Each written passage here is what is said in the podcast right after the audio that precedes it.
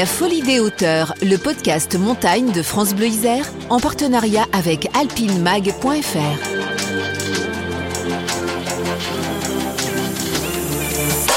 Aujourd'hui, Guy Labour, le confiné du Mont Blanc. L'histoire d'un jeune homme, brillant alpiniste, qui fut happé par une crevasse. Les secours ne le retrouveront qu'au bout de 7 jours. Affaibli, mais bien vivant. Yves Ballu en a fait un livre, L'impossible sauvetage de Guy Labour. Au fond de sa crevasse, le prisonnier des glaces n'a eu pour seul compagnon pendant une semaine qu'un petit carnet et un crayon.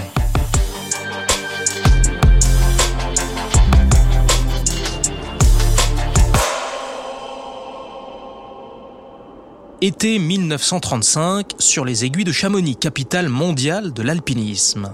Il est 8 heures ce matin du 18 août et Guy Labour, un jeune homme de 27 ans, est au pied de la cheminée Burgener au Grand Charmoz. Guy Labour pratique l'alpinisme depuis 10 ans et son expérience solide lui a permis de s'engager dans cette ascension en solitaire. La cheminée Burgener est un large conduit vertical haut d'une quinzaine de mètres. Pour s'y élever, il convient d'appliquer la technique dite du ramonage, qui consiste à plaquer le dos sur une paroi tout en appuyant les pieds sur celle d'en face.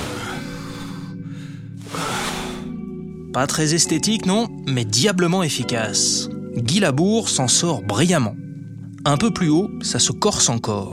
Un gendarme, sorte de flèche de granit, lui barre la route. Il tente de le gravir, puis renonce. Trop dangereux quand on est tout seul. Et puis, Guy doit prendre le train ce soir pour rentrer à Paris. Sa décision est prise, demi-tour. Le voilà donc qui refait le chemin en sens inverse, à la descente. La cheminée Burgener, les dalles de granit, puis le glacier des Nantillons. À 14h10, il rejoint le rognon rocheux qui coupe le glacier en deux. De là, le sentier qui ramène à la vallée n'est plus très loin.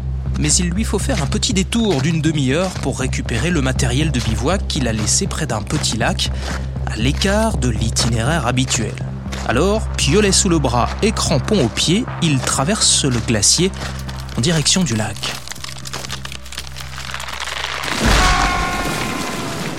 Je marche, là il y a le, sol qui se dérobe sous mes pieds. J'écarte les, deux bras comme ça pour avoir un peu plus de portance et là bon je vais directement au fond. Patrick Pessy est guide de haute montagne à Chamonix. En mars 1993, lui aussi part seul en montagne sur le versant italien du Mont Blanc pour gravir le pilier dérobé. Et c'est pendant la marche d'approche sur le glacier de la Brinva qu'un pont de neige cède sous ses pieds. Et là, je, fais 25 mètres, donc euh, un peu comme une boule de flipper sur, sur les côtés, euh, une fois à droite, une fois à gauche, et j'arrive encastré euh, sur le fond de la crevasse. C'est une crevasse en V. Je me suis dégagé avec euh, un opinel. J'avais l'opinel euh, qui m'a quand même sauvé hein, dans la poche. J'ai coupé les sangles du sac à dos. Je me suis rétabli sur le, sac. Là, je suis au fond de la crevasse. Il est euh, à peu près 2h30, 3h de l'après-midi. Et puis, donc je sais que le lendemain, il y a des copains qui vont faire le pilier du freiné. Éventuellement, ils vont prendre la même trace. J'ai plus qu'une chose à faire, c'est essayer de, me sortir par moi-même ou ou alors de les attendre. Mais euh, les attendre, c'est pas forcément euh, quelque chose de, sûr. Donc il vaut mieux essayer de, sortir par soi-même. Dans un premier temps, dès que ça allait un petit peu mieux, avec l'opinel, j'ai taillé des encoches dans la glace pour mettre les pieds dans les, encoches. La crevasse, ça fait 25 mètres.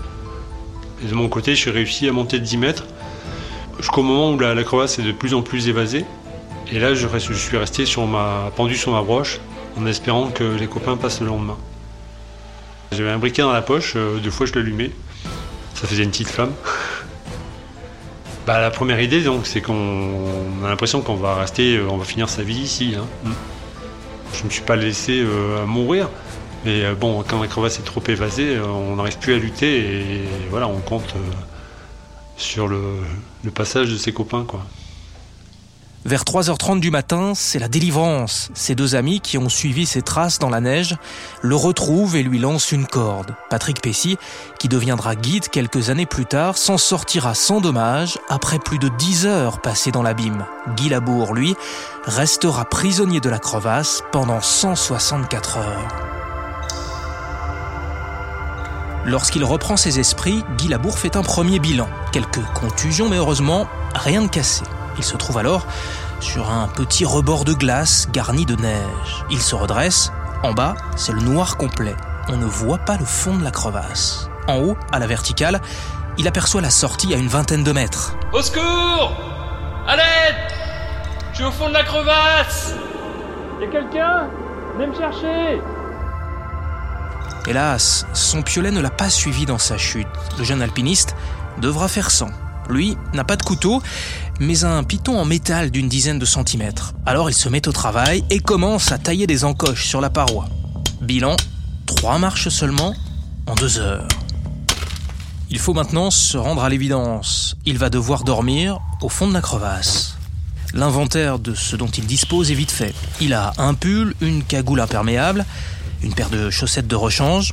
Dans son sac, il y a aussi 100 grammes de raisins secs, 30 grammes de confit d'amande, 8 tablettes de Novomaltine, plus une bougie. Enfin, plutôt un morceau de bougie et une boîte d'allumettes. Guy Labour étale la corde sur la petite banquette, ça lui servira d'isolant. Il s'y assoit et sort une tasse en métal, la remplit de neige avant de l'approcher de la flamme de la bougie. De l'eau tiède, quelques raisins secs, une tablette de Novomaltine et un peu de confit d'amande. Voilà pour le dîner. Avant que le jour ne s'évanouisse complètement, Guy Labour sort de sa poche un petit carnet et se met à écrire comme il le fera les jours suivants. Une sorte de journal de confinement qu'Yves Balu, auteur et historien de la montagne, a pu consulter pour écrire son livre L'impossible sauvetage de Guy Labour. Moi, d'avoir ce document entre les mains, ça m'a, ça m'a ému, même quasiment bouleversé, je dois le dire, parce que j'avais dans les mains ce que Guy Labour a eu, lui, dans ses mains, pendant ces, ces huit jours de, claustration dans, dans, sa crevasse. Et donc, quand je, feuilletais avec beaucoup, beaucoup de précaution ce, ce carnet, j'avais un accès direct à son aventure, à ce qu'il avait vécu. Ce carnet, c'était le seul moyen de communication qu'il avait à sa disposition, pour lui d'abord, pour euh, se souvenir, pour avoir des points de repère et pour se souvenir pour lui. Ensuite, ça a été un moyen de communication pour les autres. C'était la possibilité de communiquer avec euh, ceux qu'il aimait. 18 août. Crevasse, 15h15. Malorin, rien de cassé. Appel au secours, rien. Essai pour sortir en taillant au piton, mais rien à faire. La nuit est mauvaise et surtout interminable. Immobile, dans le noir, Guy Labour compte les secondes. La réceptionniste de l'hôtel, il lui a bien dit qu'il devait rentrer hier soir. Quand elle se rendra compte qu'il n'est pas repassé, elle préviendra son frère, Jean, qui est à Chamonix, c'est sûr. Dimanche 19 août, deuxième jour. Le jeune Parisien est bien décidé à sortir. Il remonte jusqu'au piton et reprend son travail de mineur de fond, tapant la glace avec la lame pour y tailler des encoches. Il gagne 8 mètres supplémentaires au prix de 5 heures d'effort. Épuisé, il redescend. Je suis bien prisonnier. Néanmoins, le moral est assez haut. L'alerte doit être donnée. Et dire que la sortie est à moins de 6 mètres de moi et que je vois mon piolet planté là-haut. Je redescends péniblement, très fatigué mais il me reste à manger. Avec une bougie, je me fais une boisson chaude. Lundi 20 août, troisième jour. Nouvelle nuit dans le froid et la solitude. Le jeune prisonnier des glaces passe la journée à attendre, espérant qu'en bas, dans la vallée, les secours s'organisent. En réalité, l'alerte n'a pas encore été donnée, elle ne le sera que le lendemain. Mardi 21 août, quatrième jour. Dans sa crevasse, Guy Labour se relève péniblement car ses pieds sont désormais attaqués par le gel. Mais il est bien déterminé à tenter de nouveau quelque chose et il rejoint, tant bien que mal, le point le plus haut atteint l'avant-veille. Avec son piton, il parvient à tailler encore une marche supplémentaire, puis manque de tomber. Rien à faire, il redescend. À midi, il sort son petit carnet. Les pieds gèlent de plus en plus. Espoir malgré tout. Je ne veux pas mourir là, sans blessure. Juste de faim et de froid. Euh, on me retrouvera. Je le sais, je le veux. Cinq heures plus tard, toujours rien. Personne n'est venu le chercher. Alors, Guy Labour serre péniblement son crayon entre ses doigts engourdis par le froid. Adieu à tous, si on retrouve ce carnet. Adieu à papa et à maman que, j'aime tendrement et plus que tout au monde. Pardon, pardon de, leur faire tant de peine. Adieu à Jean, Yvonne, Jacques, Tante et, et les gosses. Que quelqu'un s'occupe de Monique. Adieu à mes chers amis Lydie et Zette. Maintenant, ça va être la fin, car il n'y a plus d'espoir. Je vous aime. Je vous aime. À Paris, les parents de Guy, inquiets de ne pas l'avoir vu revenir, donnent l'alerte et sautent dans le premier train pour les Alpes. Le soir, le correspondant du Petit Dauphinois envoie un premier papier à son journal. On est très inquiet à Chamonix, écrit-il, sur le sort d'un jeune alpiniste parisien, monsieur Guy Labour, disparu en montagne depuis vendredi dernier. Ce reporter s'appelle Roger Frison-Roche. Mercredi 22 août, cinquième jour. Les recherches commencent enfin, mais les renseignements dont disposent les secouristes sont bien maigres. On sait juste que Guy Labour est parti au Grand Charmoz. Mais par quel itinéraire, ça? Mystère. Tout le monde, à Chamonix, pense qu'il est déjà trop tard. On n'a plus d'espoir de retrouver vivant le jeune Parisien disparu au Mont Blanc, écrit Frison Roche. Celui qui n'est pas encore un écrivain à succès note toutefois que la zone de recherche se précise, car un guide explique avoir aperçu Guy Labour alors qu'il redescendait de la cheminée Burgener. Il a très bien pu tomber de la falaise juste après. Dans sa crevasse, le prisonnier des glaces écrit péniblement. 13h30. Somnolé vaguement. Passé par des stades d'espoir et, et, de désespoir, suivant que j'entends crier et qu'on ne répond pas à mes appels. J'ai pourtant cru entendre crier parfois bien près, mais sans doute mes appels ne portent-ils pas. Très très soif.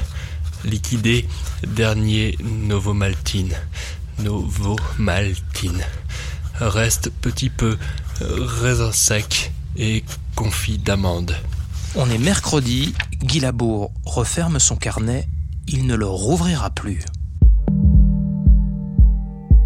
À Chamonix, un homme croit encore, contre toutes les évidences, à la survie de Guy Labour. Cet homme, c'est son père, Camille. Il va remuer ciel et terre et aussi sortir son carnet de chèques pour que l'on continue les recherches. Une nouvelle information est arrivée de Paris. Une cordée féminine dit avoir vu Guy Labour le samedi précédent. Il était en train de descendre sur le glacier des Nantillons. Il est donc là, quelque part, sans doute dans une crevasse. Mort, certainement. Le jeudi, rien, pas de traces de Guy. Le vendredi non plus, toujours rien. Mais Camille Labour convainc encore deux guides d'y retourner le lendemain, une dernière fois. Le samedi matin, le 25 août, ils repartent donc explorer le glacier des Nantillons. Les guides sondent les crevasses, une à une, méticuleusement, mais sans grande conviction. Après tout, ils cherchent un cadavre. En tout cas, c'est ce qu'ils croient. Pensez donc, ça fait huit jours qu'il a disparu. Et puis, penché au-dessus d'un trou, le guide Camille Ravanel entend une voix. C'est Guy Labour La suite, c'est Yves Ballu qui la raconte. Et là, ils s'apprêtaient à partir et ils sont, étaient très, très étonnés, c'est le moins qu'on puisse dire, d'entendre une réponse. Étonnés et même un peu effrayés, au point qu'ils ont presque eu le réflexe de, prendre leurs leur, leur jambes à leur cou et de se, sauver, parce qu'un mort, ça parle pas en général. Et là, ils, ils cherchaient un mort. Stupéfaction, évidemment. Et puis, euh, il y en a un des deux qui est descendu en rappel jusqu'à Guy Labour. La première chose qu'il lui a dite, première phrase qu'il a dite à ce sauveteur, il lui a dit Je n'attendais personne aujourd'hui. Alors ça veut dire qu'il avait tous ses esprits, qu'il avait d'abord de l'esprit, qu'il avait de l'humour, et qu'il était, au bout de huit jours, encore calme, encore maître de lui. Guy Labour est donc bien vivant, et même s'il est très affaibli et que ses pieds sont abîmés, eh bien il s'en sortira. À Chamonix, la nouvelle ne tarde pas à parvenir aux oreilles de Roger Frison-Roche. Ni une ni deux, il monte au pas de course à l'hôtel du Montant Vert où Guy Labour reçoit les premiers soins. Et sur son lit, Labour va raconter au reporter du Petit Dauphinois ses huit jours de solitude. Aujourd'hui, l'histoire de Guy Labour, pour moi, ça reste, une des plus belles histoires de montagne, aujourd'hui. Parce que pour moi, Guy Labour, c'est un héros. Cette performance extraordinaire qu'il a, qu'il a quand même réussi de rester vivant dans ces conditions-là, c'est quelque chose de, fabuleux. C'était presque comme une bonne blague. Quand il racontait ça, il dit ben, J'ai de la chance d'abord. Et c'était pas une posture parce que je crois que, bien sûr, qu'il a eu dans, dans fond de sa crevasse des moments d'angoisse, de solitude, bien sûr, d'inquiétude, de tristesse. Mais au bout du compte, il, considère qu'il a eu de la chance et se comporte comme quelqu'un qui a eu de la chance. C'est un peu un, peu un anti-héros. Et c'est ça qui m'a d'abord ému dans cette histoire. J'ai rencontré un homme qui était un homme euh, discret, un homme heureux, et un homme euh, toujours plein d'humour. Voilà. Donc c'est une leçon que je tire de cette, cette histoire aussi, c'est que c'est du reste, euh, c'est une belle leçon du reste. La vie nous réserve des mystères, parfois des bonnes surprises. On se dit mais ça s'arrête où, ça s'arrête quand, ça s'arrête comment? On ne sait pas. Personne ne sait quand et comment ça s'arrête. C'est une histoire invraisemblable, écrit Roger Frison-Roche le lendemain dans le Petit Dauphinois. Un de ces drames de l'Alpe dont la simplicité est telle qu'un romancier ne saurait la décrire. Pourtant, cette histoire invraisemblable, Frison-Roche va lui-même l'adapter 13 ans plus tard dans La Grande Crevasse, son deuxième roman après le best-seller Premier de Cordée. Guy Labour, lui, a poursuivi son petit bonhomme de chemin, il a fondé une famille, retrouvé l'anonymat, il est redevenu un homme ordinaire après avoir vécu l'extraordinaire. Guy Labour s'est éteint en l'an 2000, il avait 93 ans.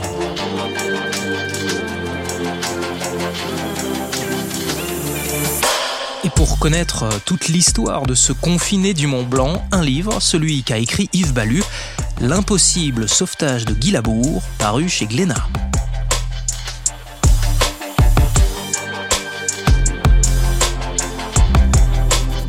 La Folie des hauteurs, le podcast montagne de France Bleu Isère, en partenariat avec alpinemag.fr. L'incroyable histoire de Guy Labour. Réalisation Simon Berthier, récit Lionel Cariou.